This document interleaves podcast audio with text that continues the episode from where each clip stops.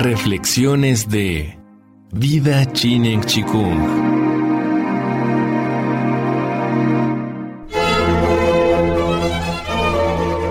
Vida Chinen Chikung presenta El bebé es un mamífero. Serie basada en el libro del mismo nombre de Michelle Odin. Capítulo 12. La hormona del amor.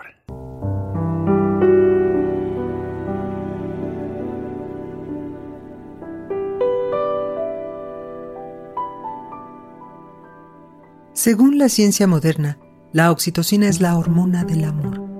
Esto interviene en los preludios del acto sexual que tiene el orgasmo humano, ya que las contracciones uterinas del orgasmo facilitan la aspiración del esperma y el encuentro de los espermatozoides con el óvulo. La oxitocina se libera antes y durante la succión del bebé, lo que hace posible el reflejo de eyección de la leche. En la leche humana hay oxitocina que el bebé absorbe.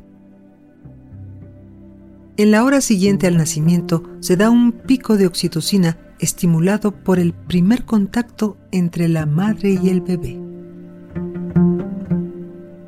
Es probable que a la hora de tomar nuestros alimentos, acto que habitualmente compartimos, también aumentamos nuestro nivel de oxitocina.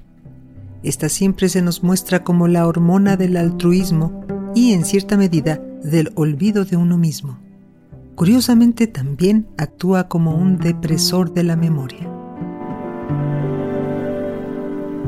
Debemos tener en cuenta que la secreción de hormonas depende siempre del contexto siempre forman parte de un equilibrio extremadamente complejo. Cuando una mujer da el pecho a su bebé, no se encuentra en el mismo equilibrio hormonal que cuando da a luz o cuando está en contacto por primera vez con su recién nacido o cuando mantiene relaciones íntimas con su pareja.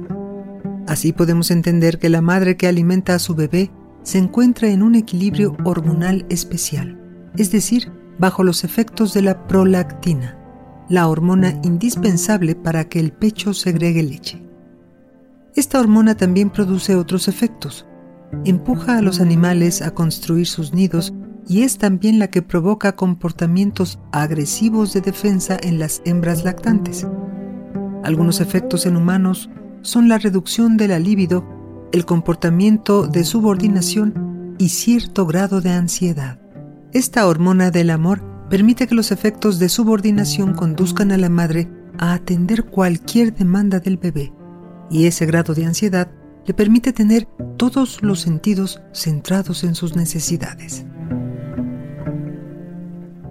Los niveles hormonales medios de la población son los que modelan las características de un medio cultural determinado.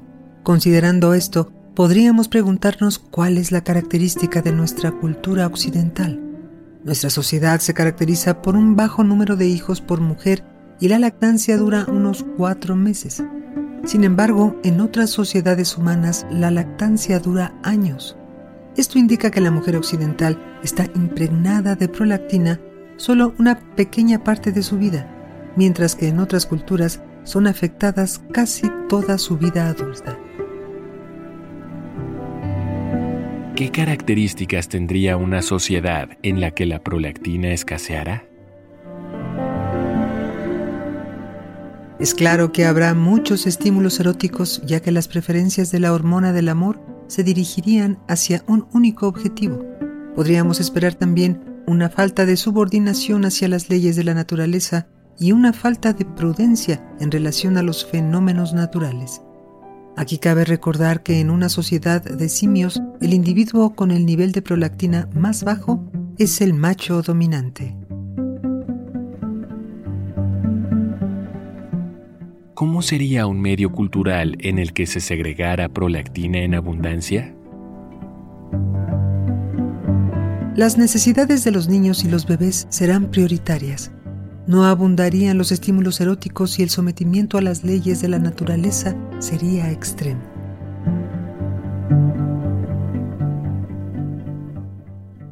Debemos tener presente que al evocar el medio cultural hay que tomar distancia de lo individual.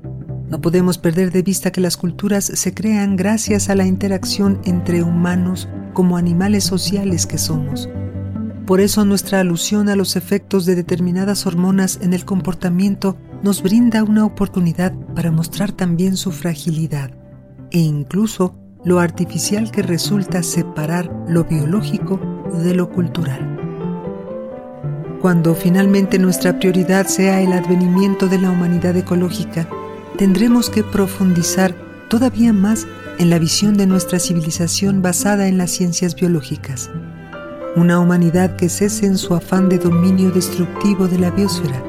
Una sociedad que, en definitiva, consiga detener su autodestrucción.